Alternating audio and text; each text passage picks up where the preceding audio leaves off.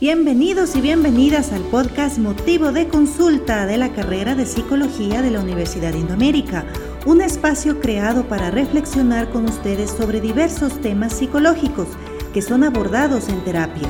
Estos temas serán desarrollados a través de entrevistas con expertos y expertas en la materia.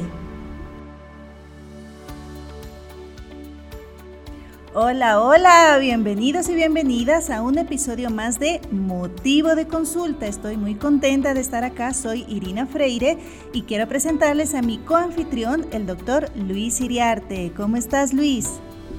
Hola, Irina, estoy muy bien y muy contento por la conversación que vamos a tener el, día de hoy con el doctor Andrés Subía. Voy a presentarlo y conversamos con él entonces. Andrés Subía es doctor en psicología clínica, magíster en educación y máster en ciencias de la psicología. Actualmente es docente a tiempo completo en la Universidad de Indoamérica y está cursando igualmente el doctorado en psicología en la Universidad de Buenos Aires. Andrés, muchísimas gracias por eh, haber aceptado esta invitación. Procedamos acá a la conversación. Por supuesto que sí. Gracias Andrés por permitirnos conversar contigo un poquito sobre un tema que es tan interesante, que tiene como título La piel no tiene edad.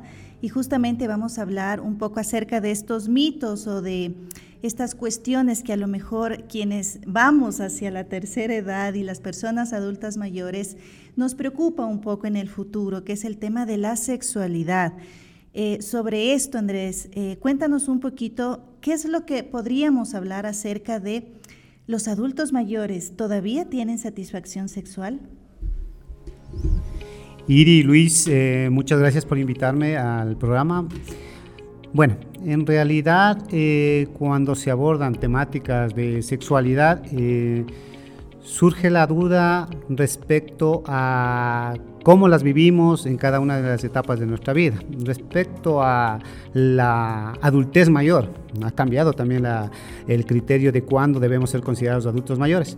Pero en definitiva, cuando hablamos de satisfacción sexual deberíamos partir de la idea de qué es satisfacción, cuándo nos sentimos satisfechos eh, en cualquier ámbito de nuestra vida, cuándo nos sentimos satisfechos haciendo una actividad deportiva, cuándo nos sentimos satisfechos en algún logro académico, cuándo nos sentimos satisfechos en nuestras vivencias sexuales. Tenemos que hablar de vivencias sexuales. La sexualidad eh, eh, durante mucho tiempo ha sido confundida con la genitalidad. La sexualidad es mucho más abarcativa, implica afectividad y otros factores de interacción humana. En este sentido, eh, relacionando estos criterios con la pregunta que me acaban de hacer, la satisfacción sexual no depende tanto de la edad, depende de cada individuo. Hay personas que siendo jóvenes todavía no logran satisfacerse en las actividades que realizan dentro de, su ámbito de pareja o en todo tipo de interacción sexual y otras que ya teniendo una edad eh, más avanzada todavía siguen eh, experimentando satisfacción y la pueden seguir sintiendo durante todas las etapas de su vida y hasta que ésta finalice. La satisfacción está en la mente más que en el cuerpo. Nosotros nos podemos sentir satisfechos en cada momento, en cada circunstancia y esa es una decisión personal. Muy interesante Andrés, muchísimas gracias por esa breve introducción. Eh, una pregunta que me surge cuando pienso en la satisfacción sexual se relaciona con el orgasmo. Entonces me pregunto, ¿qué ocurre o qué pasa con el orgasmo en el adulto mayor, ya sea mujer, ya sea hombre? Recuerdo una pregunta que me hicieron paralela eh, en clases. Uno de los estudiantes me, planteó precisamente esto, lo relacionado con el orgasmo. Eh, y bueno, debemos a veces asumir la idea de que el orgasmo, en el caso del varón, es asociado a la eyaculación. No necesariamente tiene que ser eh, de, esta forma. La eyaculación es un proceso, mm, digamos, más fisiológico. El orgasmo incluye también situaciones de tipo psicológico. El orgasmo ha sido mucho más analizado desde la perspectiva de la mujer. Eh, por cuestiones culturales siempre se le ha limitado en su posibilidad de expresarse a, las mujeres. De ahí que muchas mujeres eh, en edades, mm, digamos, 50, 60 años, eh, podrían decir que incluso nunca han experimentado un orgasmo. En esas circunstancias, más allá de, la posibilidad en relación al tiempo, a la edad, lo que tendríamos que analizar es las vivencias eh, desde que experimentó sus primeras eh, experiencias sexuales. Una mujer puede experimentar orgasmos durante toda su vida o hay casos o situaciones lamentables donde nunca lo pudo conocer.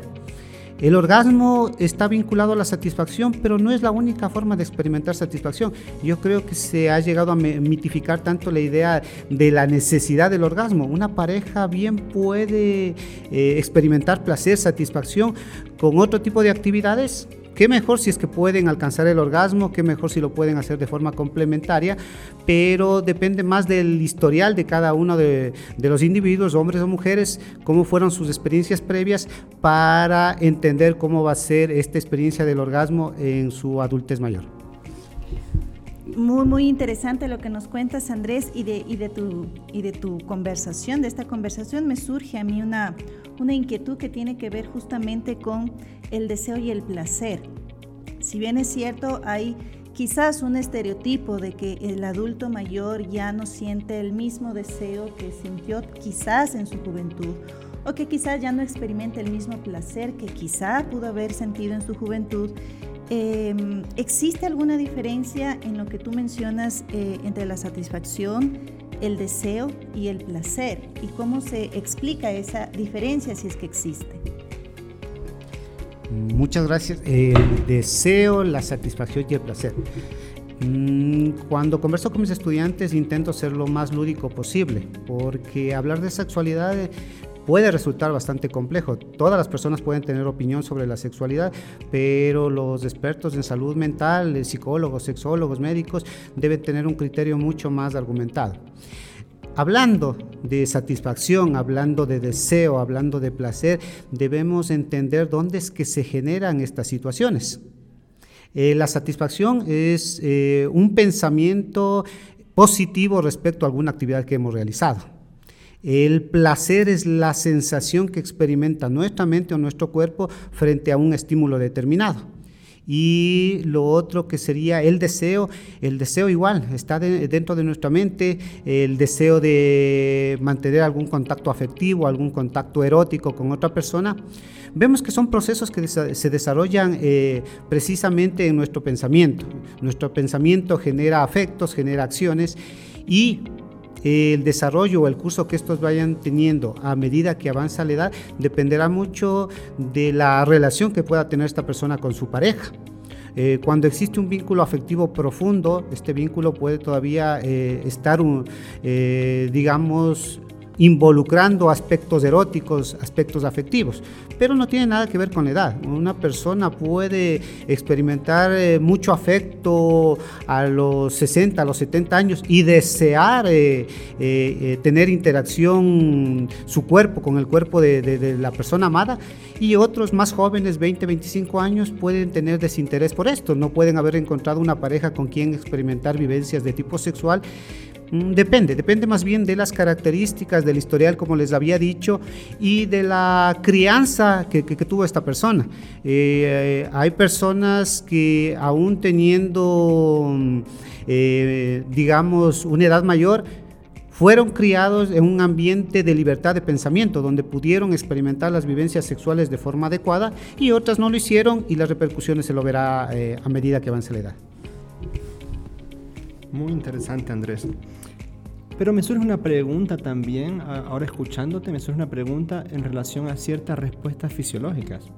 Por ejemplo, en el caso del adulto mayor mujer, ¿qué ocurre, por ejemplo, con la lubricación? ¿Hay algún cambio al respecto? Cuando hablamos del caso de la mujer y, analizamos procesos fisiológicos naturales que se van a dar en todas ellas, en este caso hablando de la menopausia y la pérdida, la disminución progresiva de las hormonas sexuales, esto eh, irá unido necesariamente a la pérdida de lubricación. Pero al hablar de lubricación, igual tengo que asumir la idea de que la lubricación o la falta de lubricación, que vendría a ser en este caso el problema, no se da necesariamente en, ciclos como la menopausia.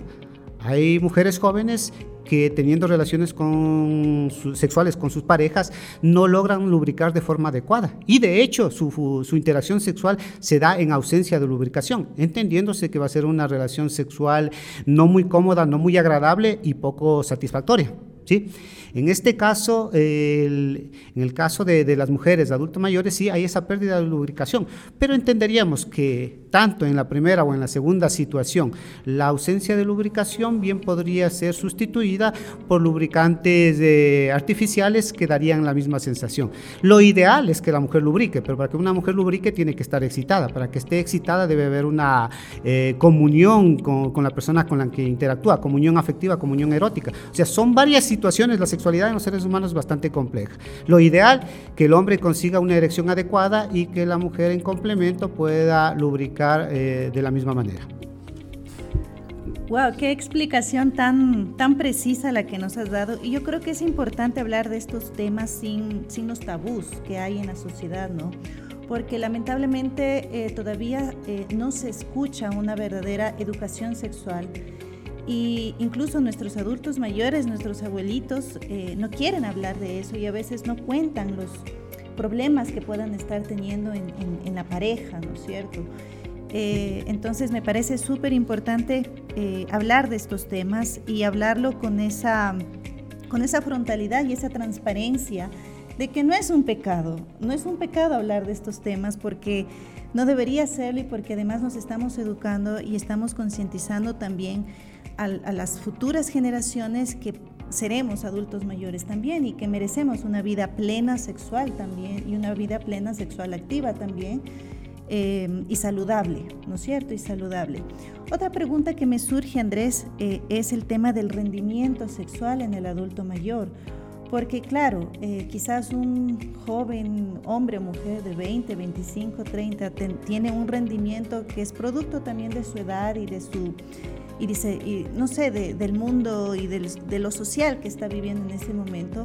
Pero en el adulto mayor, eh, ya cuando tiene tal vez otros problemas de salud, cuando tiene problemas cardíacos tal vez o diabetes, no sé, a lo mejor ya no tiene ese mismo rendimiento o a lo mejor sí, o cómo podemos explicar el tema del el rendimiento sexual. Cuando hablamos de rendimiento, asumimos que la actividad que estamos realizando, sexual o cualquier otro tipo de actividad, eh, la estamos tomando como una forma de competencia o como una actividad que demanda cumplir con algún propósito específico. El rendimiento sexual yo creo que ya eh, hablando de, edades 40, 50, 60 años, no debería ser tan relevante. Eh, a esa edad de lo que tendríamos que hablar más bien es de la satisfacción, la gratificación con las actividades que se realizan.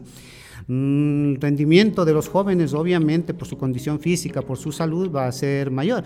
Pero alguna vez también esto lo conversábamos en clases. Yo les planteaba la idea, hablamos del rendimiento en el adulto mayor. ¿Qué pasa en un joven que no practica deporte? ¿Su rendimiento a nivel sexual será eh, bueno? ¿Sí? ¿Él podrá realizar todo tipo de actividades? Probablemente no.